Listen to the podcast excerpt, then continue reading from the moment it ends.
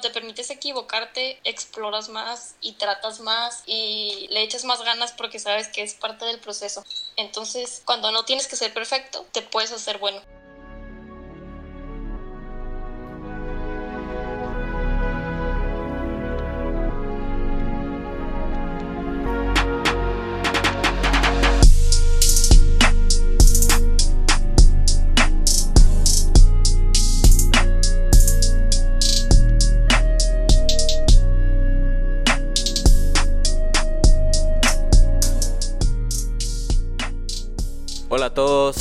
Sean bienvenidos a 19, tu ventana a la cultura urbana. Yo soy su anfitrión, Emilio Andrés Galvez, y en este que es el primer episodio de la transición del inicio de esta revista digital, tengo a una gran invitada, a una muy amiga mía que admiro mucho, que es una gran inspiración, es una gran artista y pues en general buena persona, podría escribirla. Jimena Larriu nos acompaña el día de hoy. Jimmy, ¿cómo te podrías presentar? Hola, hola, pues este, yo soy Jimmy, gracias por invitar. Eh, aquí esperemos les guste mucho de lo que vamos a hablar y pues a darle. Muy bien, ¿podrías más o menos tú poder introducir el tema que vamos a estar discutiendo? Porque no miento, hemos estado planeando este tema como por dos semanas porque es algo que, o incluso desde hace más tiempo porque lo habíamos discutido antes y pues yo creo que tiene mucho que ver con la forma en la que Jimmy y yo somos. Entonces, ¿de qué vamos a estar hablando? Sí, claro, claro. Eh, vamos a estar hablando de bastantes eh, aspectos del arte, de diferentes temas que pueden llegar a ser un poquito controversiales. Este, el primero que tenía pensado era cómo superar el bloqueo artístico o el bloqueo creativo. También vamos a hablar sobre por qué desarrollar tus habilidades puede estar muy relacionado a la inspiración del arte que consumes, qué es lo que define al artista de nuestra generación y pues cualquier otro comentario que venga en la conversación porque aunque sí ya ha cambiado el estilo del podcast, pues al fin y al cabo seguimos siendo personas que nada más estaban platicando. Exacto, exacto. Mira, yo de las conversaciones que habíamos tenido antes, pues habíamos establecido que el blog creativo es una ansiedad muy grande porque tú, pues hasta cierto punto te sientes obligado a esta visión que tienes de ti mismo como artista o persona creativa y pues entonces es una ansiedad como muy contraproductiva para lo que quieres. Sí,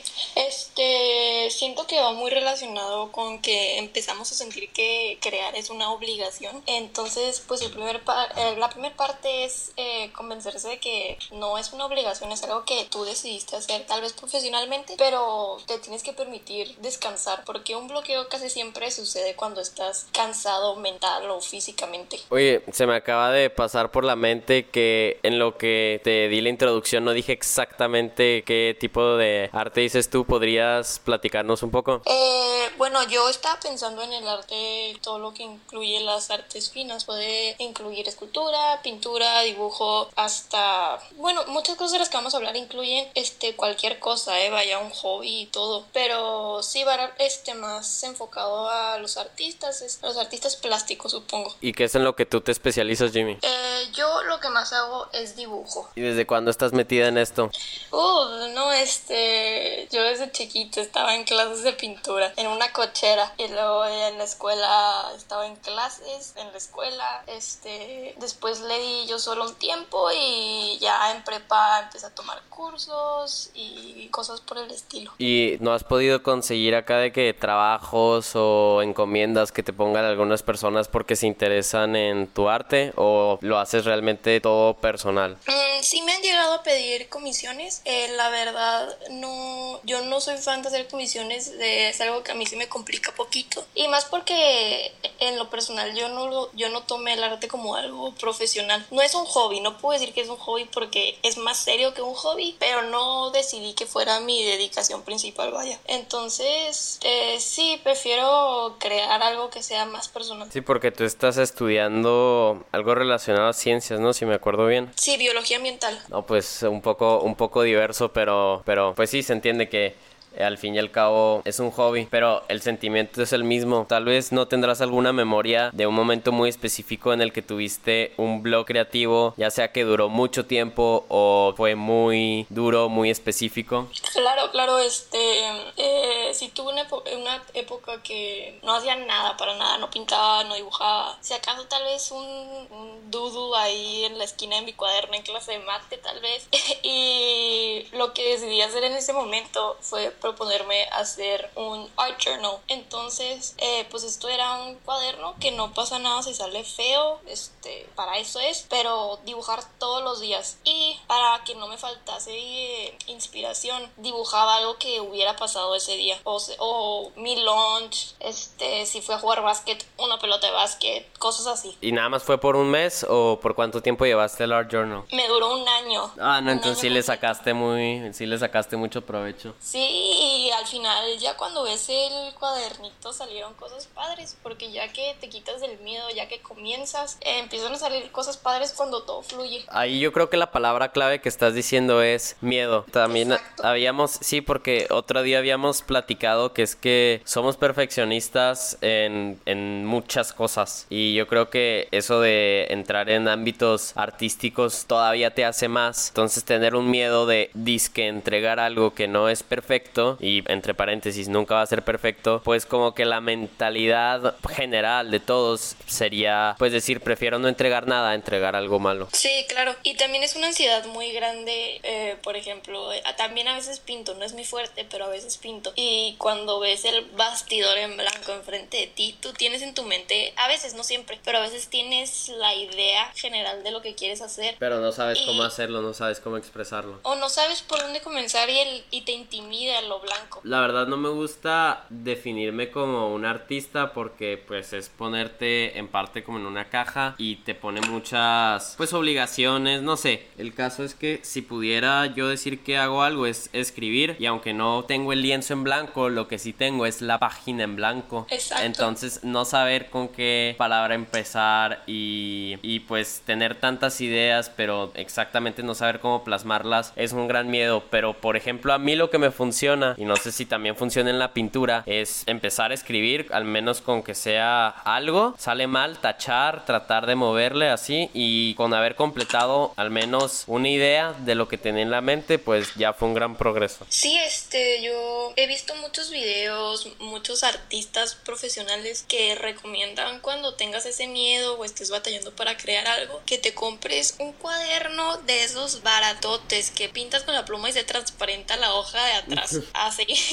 y que te compres uno de esos y que en ese literal eches toda tu creatividad sin miedo, porque si la echas a perder no pasa nada, es un cuaderno, o sea, cero calidad, y ahí pues es para echar a perder y es para experimentar. Eh, y así se te va quitando el miedo de poquito a poquito. Es que incluso es naturaleza humana, porque yo creo que hasta está puesto en nosotros que tenemos que intentar y probar y que nos salga mal, porque así es como el humano le ha hecho para todo y en todo, porque el arte lo vemos como algo que está de, de eso, pero sí, sí, sí, y pues no sé, porque también yo sé que pues en parte uno recibe inspiración de, del día a día, al menos yo sí puedo decirlo eso de mi parte, pero a mí me inspiran mucho las personas en específico. Y solo para meterlo aquí, y no sé si te sirva, pero un youtuber que se ha pasado como 10 años haciendo reseñas de películas y hasta ahora está empezando a hacer las propias suyas, está como haciendo una serie de... El, el vato se llama Chris Stockman, recomiendo mucho sus videos, pero ahorita está documentando todo el proceso de sí, de haber pasado de hacer reseñas de películas a hacer las suyas propias. Y una frase que él dice en uno de estos videos y que se me ha quedado mucho es acepta que vas a hacer mierda, pero entre más mierda hagas, pues estás más cerca de que algo te salga bien. Sí, pues nadie es bueno a la primera. Pero es que te digo, es como que aceptar lo que va a estar mal. Tienes que tratar lo mejor que puedas, pero si obviamente, por ejemplo, este tema ahorita lo vamos a desarrollar más, pero somos unos chavos de 18, 19 años y nos estamos poniendo en grandes estándares, pues es muy difícil que se logre. Sí, no, tienes que empezar desde cero y empezar a practicar y como tú dices, echar a perder todo muchas veces, muchas veces y vas a ver que va, o sea, mejoras porque mejoras como con cualquier otra cosa. Si tocas un instrumento y practicas todos los días, vas a mejorar porque mejoras. Y... Ah, pues tú también tocabas la flauta, el clarinete algo así era, ¿no? No, la flauta transversal. Ah, ok, ahí está. sí, y... y claro que vas agarrando confianza. Entonces, cuando ves que tienes poquito, poquita más habilidad, claro que por tu trabajo duro, agarras poquita más confianza y cada vez se te va quitando más el miedo y estás más abierto a, a crear y cuando lo haces estás más a gusto, creo yo. Sí. Oye, también ahorita que estaba comentando sobre la cómo yo me puedo inspirar en el día a día y en personas, tú en el día a día, ¿en qué te inspiras? Uf, eh, yo soy muy visual. Igual, yo también, yo también. Ajá. Sí, sí estoy caminando y veo un árbol muy bonito con una ardilla, o sea, puede que llegue a mi casa a dibujar una ardilla. O... Saludos al Philip. Saludos al Philip. Este, o también si me como un pan tostado y la luz le pegó muy bonito a mi pan y se ve muy bonito, le voy a tomar una foto y luego tal vez, tal vez lo dibujo después. Y se vuelve, y se vuelve un desayuno Tumblr. Exacto, exacto. Fíjate que ahí yo, yo fallo un poco porque la, aunque sí soy muy visual, yo termino como que poniéndome la excusa de que no, es que me estoy inspirando y empiezo a pasarme mucho tiempo viendo Twitter o mucho tiempo viendo Insta, que pues ponle que una cosa interesante saldrá, pero generalmente no. Y en cambio, ahorita que mencioné Tumblr, pues ahí siempre han salido ideas interesantes. Y yo con la música también me inspiro mucho con canciones y, y demás. Sí, las canciones definitivamente sí. A mí me ha pasado mucho que con cierto dibujo pongo la misma canción en repeat. Ah, oye, eso es interesante, ¿eh? No lo había pensado. Es interesante. Sí, sí. Porque tienes, estás en ese mood y lo estás conservando hasta que acabes. Sí, sí hasta que, hasta que se extinga realmente. Ajá, exacto, exacto. Oye, ah, no, di, no, di tú, termina. Este, que lo que tú decías de pasar mucho tiempo inspirándote, claro que me ha pasado, también me pasa que me meto a Pinterest, me meto a Tumblr diciendo de que, a ver, vamos a buscar alguna frase, alguna foto que diga inspiración y te quedas todo el día buscando y para cuando tal vez encuentras algo ya son las es que, mira, noche y ya, muy tarde. Ahorita que estaba ya encontrando las últimas notas para empezar el podcast, encontré que en parte el bloqueo artístico y Bear With Me Here, aguántame, está dividido en dos partes. La primera es un bloqueo eh, creativo, la segunda es un bloqueo mecánico. El bloqueo creativo es cuando realmente no tienes ideas y no tienes nada que te inspire y pues sí, o sea, crees que ya todo lo hicieron, lo hicieron mejor y pues te falta esa confianza como que ya lo habíamos platicado. Ahora yo creo que lo siguiente a platicar es esta segunda parte, que es el bloqueo mecánico, porque es esa falta de, ganas de realmente ya concretar las cosas que tienes en la mente, porque si no le sigues dando vueltas y vueltas a una misma idea, un mismo concepto, y ahí es en donde, al menos yo, yo fallo, yo fallo mucho en esa, pues no sé si disciplina, pero sí, o sea, sentarme a escribir, a conceptualizar, ese tipo de cosas. Sí, eh, sí entiendo que te falta el, el ponerte a hacerlo, como tú dices, el sentarte. Y, por ejemplo, yo te digo, eso lo solucioné con el Art Journal, porque todos los días, era todos los días tu dibujito, mi reina. Entonces, pues ya estaba como obligada, o sea, a la hora que lo quieras hacer, pero tienes que hacer tu dibujo del día. Y al principio tal vez estaba bien difícil, al principio sí me acuerdo en las primeras hojas era de que qué voy a poner, este... Puros monitos de palitos aquí para cumplir, eso, vamos. Sí, o sea, también tardaba años buscando inspiración y decía, no, pues qué voy a hacer, pero ya para cuando lo estaba acabando, no hombre, o sea, ya ni la pensaba. Pues mi amigo estaba en el salón desayunándose un churro y dibujaba un churro. O sea. no, no, es que el churro representa la represión que todos tenemos. De la cultura mexicana.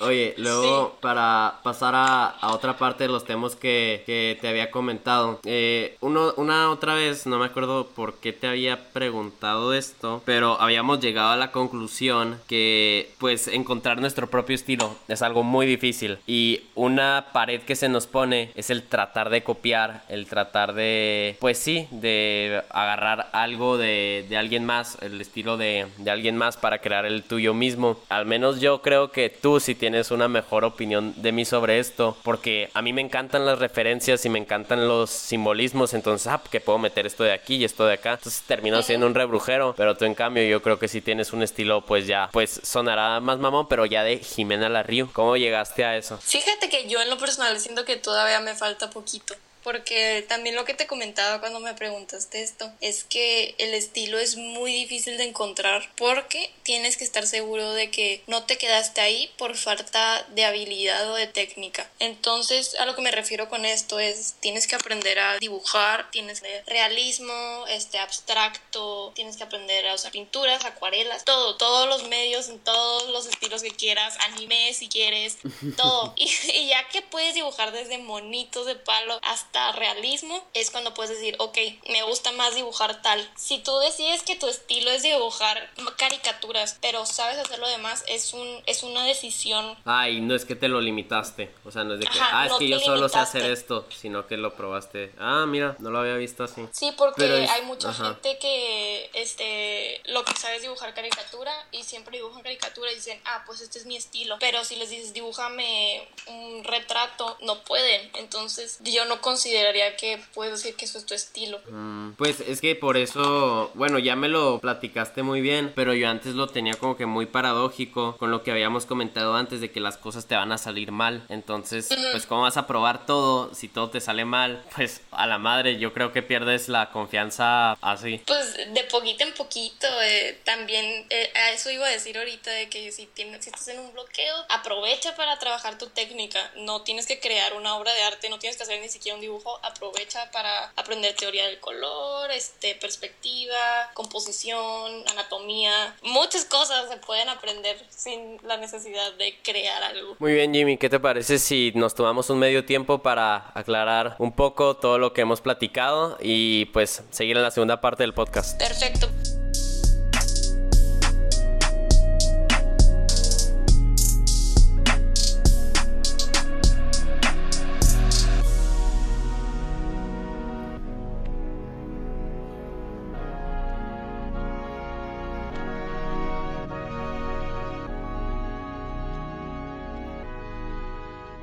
Volvemos de este medio tiempo. Espero que les haya gustado la melodía que meto para la mitad de los podcasts. Pero aquí seguimos con Jimmy. ¿Qué onda? ¿Cómo, cómo vamos aquí con el podcast? vamos muy bien, muy bien. Eh, ya quería empezar la segunda mitad eh, hablando sobre lo que has comentado de cómo el arte que consumes te afecta. Eso es muy, eso es muy importante. ¿Quieres que empiece tú o, o empiezo yo o cómo lo hacemos aquí? Empieza tú si gustas. Arre, pues mira, el arte que consumo yo ha tenido yo creo que grandísima influencia en mí. Como te había dicho antes, yo soy muy fan de hacer referencias, de meter simbolismos y que yo creo que de mi proceso creativo, que como te digo, mi, yo me considero dentro de lo artístico escritor. Entonces es mucho como que planear, eh, pues sí, una estructura de una historia y todo esto. Me gusta meter los porqués, esa es mi parte favorita. Y yo creo que eso tiene mucho que ver porque así era como me lo enseñaron en la escuela y me lo explicaban mis papás. O sea que muy pocas veces, pero pues quién sabe. El caso es que sí me explicaban que todo tenía una razón de ser. Entonces yo creo que siempre en el arte que yo consumo o que he consumido, ya sea música, películas, eh, libros, trato de buscar las razones por las que lo habrán dicho y al menos a mí eso me sirve muchísimo porque no tienes idea de cómo alimenta mi curiosidad. Tratas de volver los orígenes. Pues sí, es que, ajá, tratas de volver a los orígenes y cuando menos te das cuenta, creo que es una forma un poco tonta de decirlo, pero todo es un remix de todo. O sea, todo, es, todo está conjugado con todo. Entonces vas diseccionándolo y terminas viendo tal vez qué es lo que más te llama la atención. Sí, hay una frase que la gente dice, que no hay nada nuevo o nada nuevo brilla bajo el sol. O sea, todo ha sido, como tú dices, tomado y remixeado. ¿Tú, cómo, tú cómo ves el arte que consumes? Yo el arte que consumo eh, siempre trato de que sean artistas ya profesionales eh, con estilos muy marcados y este, o sea, busco que sean cosas que me den. No sé si me doy a entender. Sí, sí, porque yo creo que, mm, pues no sé si lo habíamos mencionado antes, pero con la presión que sentimos al querer estar, pues produciendo cosas, pues sientes que lo tuyo también tiene que dar. Por eso tú tienes que buscar personas o artistas que te inspiren, que sientas que te están dando algo a ti. Y para profundizar un poquito más, eh, todos conocemos la frase de somos lo que comemos y yo genuinamente creo que creas el arte que consumes. Entonces por eso es muy importante que tus inspiraciones vaya, sean gente educada, gente entrenada para tu poder mejorar como artista. Tú en tu vida personal, ya fuera de todo lo que puedes ver en internet, en museos, en otros medios, tú una persona que, que realmente has convivido con ella y te han inspirado, ¿quién es o, o cómo es que te ha inspirado más bien? En cuanto al arte o persona general, cualquier persona. Pues si ya lo trajiste también al tema, pues puedes decirlo. Eh, pues mira, Fernando Barba, yo creo que muchos lo conocemos, pero es un artista que verdaderamente yo veo y en, en el medio que trabaja crea cosas impresionantes de veras. Siempre que veo alguna de sus obras me impresiona. Yo la verdad no lo conozco, ¿qué es lo que hace? Eh, hace dibujo, es lo que más hace, pero también, también ha hecho escultura, también hace pintura, muchas cosas, trabaja con tinta de vez en cuando. Y de personas que, o sea, ya, pues sí, que, que has conocido, ¿quién sería? Uf, uf, qué difícil. Eh, yo creo que es más las personas como en conjunto que una sola. Mmm, buen punto. Sí, para mí, este, la gente que es buena es, es, muy, muy inspiradora. Porque no te ha pasado que conoces a una persona y dices, wow, esta persona no tiene un gramo de maldad en su sangre. Uy, sí, sí pasa, pero pues es que al final todo hace cortocircuito. No sé, o sea, me gustó mucho esa idea, pero a mí a mí lo que me gusta hacer, porque mira, eso que acabas de decir de inspirarte de grupos, pues no lo había pensado, pero también yo lo, yo lo he hecho, porque yo me inspiro de mis amigos como conjunto. Capaz tendré de que uno que otro amigo de que específicamente me dice algo, pero las vibras que mis amigos me dan, lo que he vivido con ellos es muy específico de ellos. Y luego otra vibra Justamente. de mis maestros, o sea, y luego de mi familia, de las personas que he conocido aquí en, en cuando he estado en Italia todo eso también. Sí, es la, la, gente que te rodea. Pues también creo que eso puede estar relacionado con uno de los temas que teníamos aquí planeados, que sería el de, a ver si me, si me acuerdo bien, y es que lo encuentro aquí en las notas, pero también queríamos platicar sobre pues el artista de, de ahora, porque teniendo en cuenta que tenemos todas las redes sociales, como desde Twitter, Instagram, Tumblr, Pinterest, si quieres meterlo ahí, pues ya no tenemos el artista el que va a las academias y se vende y así, sino uno que se enseña a través de las redes. Tú, que pues en parte haces eso, yo creo, y me inspira mucho para lo que yo estoy tratando de hacer con 19, como una ventana a la cultura urbana. ¿Cómo puedes contar sobre tú a la hora de querer enseñar tu proceso creativo?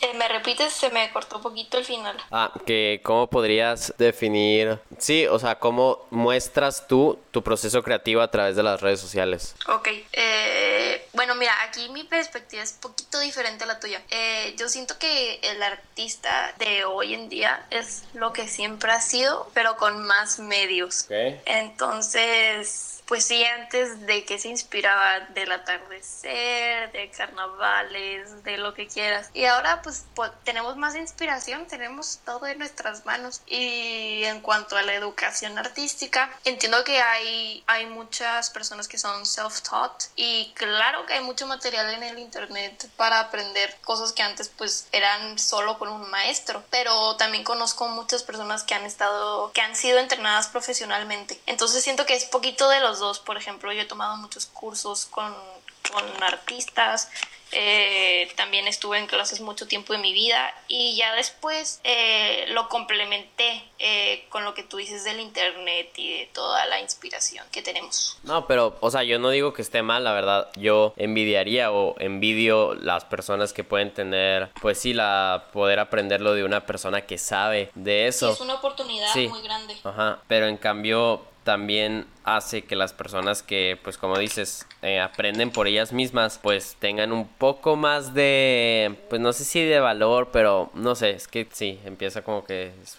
es un, es un poco difícil, creo. Tal vez eh, yo le, lo llamaría un poco más de mérito. Sí, mérito. Que si necesitas eh, poquito más esfuerzo para encontrar una clase que te guste a ti en YouTube, pues es buscarla y es ponerte tú sin que nadie te diga. No es, ah, eh, porque es, muy, es más fácil decir de que, ah, tengo clase a las 5 y vas hasta por compromiso, si no quieres ir. Es como algo que ya sabes que tienes que hacer. Y cuando lo haces tú solo, eh, es, más fácil doblar las reglas, aunque sean tus reglas. Que ahí también entra lo de la disciplina que habíamos hablado la otra vez. Sí, muy importante, la disciplina es todo, chicos, en cualquier cosa que hagan está muy difícil ser malo en algo si practicas mucho. Pues sí, pues no te queda otra opción. Sí, no eres el mejor, pero te puedes hacer muy bueno. Bien, ¿tú tienes alguna pregunta para el anfitrión de 19? El anfitrión, rayos. Eh, mm, mm, déjame pienso, tal vez. pues tú dime qué opinas de los estereotipos que generalmente van lazados a los artistas. Eh, como por ejemplo el de sufrir para alcanzar la grandeza o que todos los artistas llevan una vida de excesos. Uh, esa es muy buena. Esa es muy buena. Yo creo que, ¿sabes qué es lo que a mí me guía mucho? Tú decides qué tanto romantizas tu proceso y también cuánto lo simplificas. Y puede ser un alma, un, un arma de doble filo porque si bien puedes meterte, te digo, en los ámbitos bohemios para buscar inspiración e incluso se ha visto muchísimo a lo largo de la historia con personas como, no sé, Caravaggio y Picasso, incluso Dalí, ni se diga. Pues sí, de estas personas que vivían pues, una vida de excesos y pues muy, muy eh, fuera de lo, de lo normal. Pero también tienes historias de personas increíblemente disciplinadas que estaban totalmente puestas con contar sus ideas. Entonces, yo creo que el arte como todo no está encerrado en una cosa y aunque yo soy mucho más y creo que tiene que ver mucho con cómo me criaron a mí de ver como el arte clásico como lo mejor, eso no significa que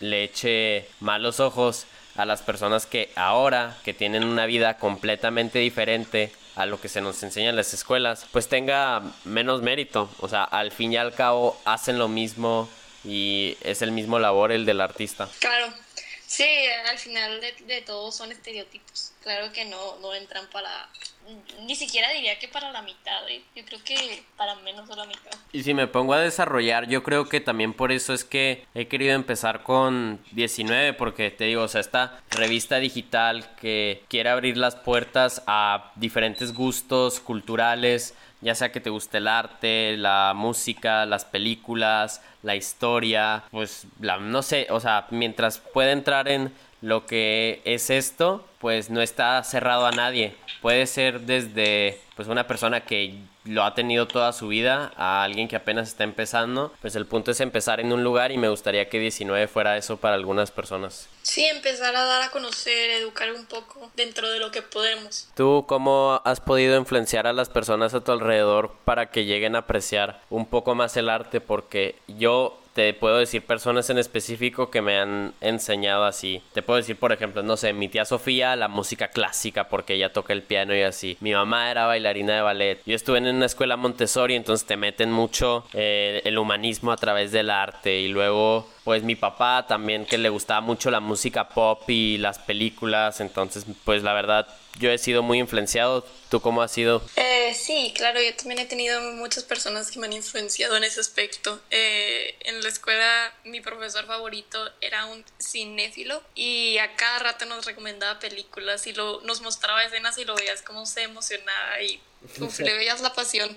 Eso es bueno. Y, y lo que me preguntabas, este, yo personalmente me he dado cuenta de que muchas veces la gente no aprecia, o sea, no saben apreciar una obra de arte porque no tienen el contexto. Porque una, o sea, ya que te pones a, a ver la historia o la inspiración del artista, aún con el arte clásico, muchas veces cuando escuchas las historias del por qué, se, se vuelve muchísimo más interesante. Es que te digo que a mí lo que más me interesa es que las referencias nunca se acaban y no lo digo así como de que de aspectos nerd de que, oh, es que esto hace referencia a esto, sino que los mismos artistas buscan inspiración en lo que ha funcionado siempre. No sé si lo conozcas, pero existe este director italiano que básicamente popularizó todas las películas de los cowboys porque él inventó lo que era el, el vaquero, porque realmente en Estados Unidos los vaqueros no existían. O sea, eran sheriffs y y indios que terminaban muertos. No había historias más interesantes que eso. Pero este director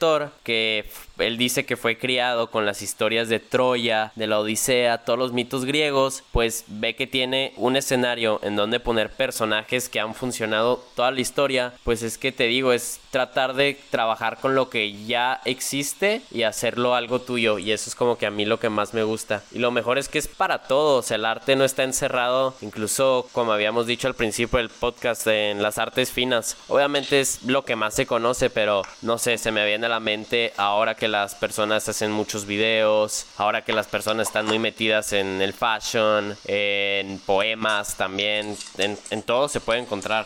Sí, en todo. Y qué interesante eso que me cuentas de los vaqueros, ¿eh? No, es verdad. Es, que es una leyenda, es un mito creado por los estadounidenses y los italianos juntos. Sí, es que en serio que todo, todo tiene su historia por detrás. ¿eh? eh por ejemplo, la capilla Sistina. Este, hay ah, muchas mujeres, pero eh, tiene una historia para empezar gigante, pero algo chiquito. Eh, eh, cuando ves a las mujeres, todas las mujeres que están pintadas están muy musculosas muy musculosas. Y tú dices, pues, ¿por qué? Y dice... Yo sé para dónde va esto, pero dígalo, dígalo. Miguel Ángel no, tenía, no tenía modelos mujeres y aparte creo que no estaba muy bien visto. Entonces le pedía, pues, a los hombres que andaban por ahí de que, eh, pósame. es que también... ¿No era su referencia? No sé si sabías, pero también hay muchas eh, fuentes que dicen que Miguel Ángel era gay. Sí, sí, sí. Entonces, pues sí, al final se concluye que podemos encontrar arte en todo y pues nos podemos inspirar prácticamente de lo que sea. Sí. Jimmy, vamos a entrar a la última parte del podcast en la que hago varias preguntas a los invitados. Primero te quiero preguntar cuál ha sido una frase que en tu día a día te ha mantenido para seguir y pues realmente ha estado acompañándote por un muy buen rato para vivir como vives. Sí, eh, esta frase yo la encontré cuando estaba yo creo que en secundaria. Y pues todos sabemos que secundaria es una época de caos, ¿verdad? Está en inglés y dice, Now that you don't have to be perfect, you can be good. Mm. De John Steinbeck. ¿Y cómo lo interpretas? pues es también lo que te decía del, del canvas en blanco o tú de la hoja en blanco. Eh, siempre sentimos la necesidad de ser perfectos y eso nos para, de, nos para de empezar muchas veces. Y pues cuando te das cuenta de que no tienes que crear algo perfecto, de que no tienes que ser perfecto, ya puede ser bueno porque te estás permitiendo equivocarte. Y en ah. todo, en todo. Cuando te permites equivocarte, exploras más y tratas más y le echas más ganas porque sabes que es parte del proceso. Entonces, cuando no tienes que ser perfecto, te puedes hacer bueno. Ah, me gustó demasiado esa frase, Jimmy. Muy bien dicho.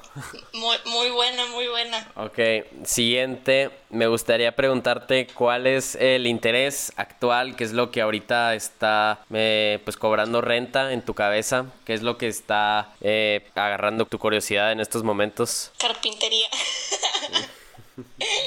¿Cómo así? ¿Cómo así? Eh, ay, mira, yo siempre he sido una persona muy manual. Toda mi vida, freír las máquinas, todo, todo lo que se ha de hacer con las manos. Y hace rato ya había visto la carpintería tradicional japonesa, que es un arte. Eso no entra en los rollos wabi-sabi, ¿no es eso? Eh, no, bueno, no, no, no, no.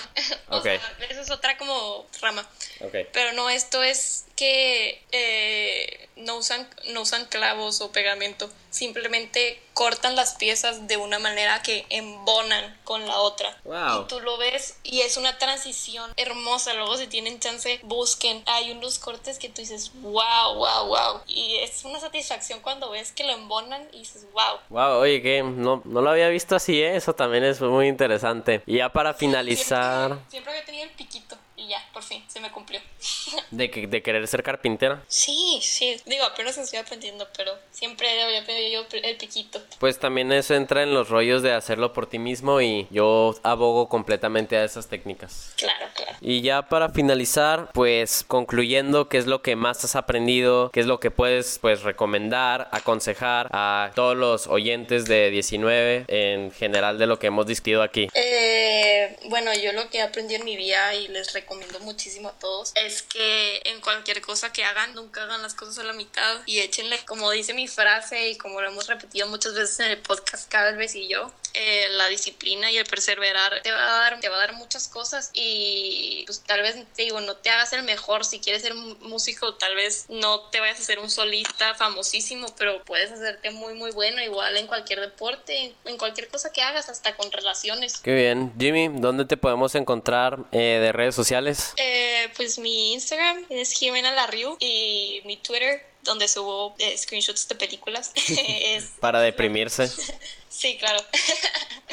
Bueno, pues la verdad agradezco muchísimo que seas parte de este proyecto. Espero seguir teniéndote pues de invitada en una que otra actuación y pues ya, más que nada eso. Muchas gracias y que pues siga el siga el struggle artístico. Claro, muchas gracias a ti. Espero vernos pronto. Espero yo también eso. Muy bien, espero que les haya gustado el podcast. Si es así, no se olviden de seguirnos, ya sea en aquí en Spotify, píquenle para que puedan alcanzar a escuchar todo lo que se viene para 19. También nos pueden encontrar en las redes sociales como Instagram, que sería X1X Magazine o 19 Magazine, y también en Twitter X1X Magazine. Y luego me pueden encontrar a mí en ambas redes sociales, Twitter arroba eagalvesa, Instagram e.a.galvez. Y pues recuerden, eh, gracias por escuchar 19, tu ventana a la cultura urbana. Chao.